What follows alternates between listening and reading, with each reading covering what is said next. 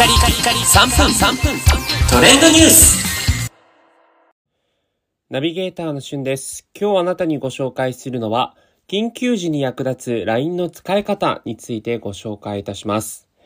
えー、先日もですね、こちらのチャンネルにて、フェーズフリーというえ、平常時、そして災害時ともにですね、使えるようなインテリアやアイテムについてご紹介する番組を放送しましたが、今回はですね、緊急時に役立つ LINE の使い方ということで、緊急時のホットラインとして LINE を活用できる様々な使い方についてご紹介していきたいと思います。え、詳しくはですね、LINE えー、緊急時などというふうに検索していただくと、えー、LINE の公式ページにもえー、アクセスできると思うんですが、私が最近知ってなるほどと思ったのが、LINE 安否確認という機能があります。こちらは震度6以上など大規模な災害が起こった際に、ホームタブに赤枠の LINE 安否確認という、えー、枠が出現するんですね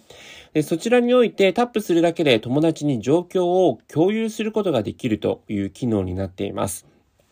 実際その赤枠がもし現れた時は、安否を報告というボタンをタップすると、無事または被害ありという2つの選択肢から安否状況を選択することができます。そして、より詳細な状況を伝えたい場合は、文章を入力、または候補の文章をタップして安否を報告することができます。まあ、例えば、えー実際今職場にいますとか学校にいます。電池がなくなりそうです。避難場所にいますという様々な、えー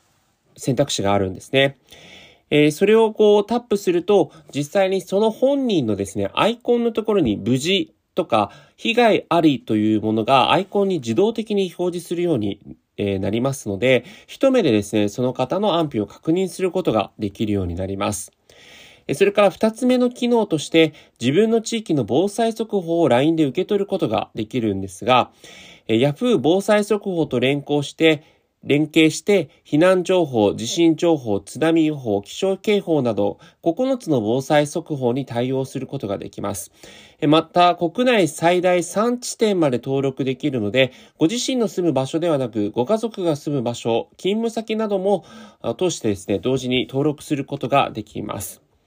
えそして実際にですね、どの、え情報を、え受け取るかとか、え震度設定も震度4以上からですね、どれぐらいで受け取るかということも自由に選ぶことができますので、ご自身が受け取りたい状況、そして、え情報に合わせてこの設定ができるので、ぜひそのあたりも自動的にセット、え設定していただくのいいんじゃないかなと思います。それではまたお会いしましょう。Have a nice day!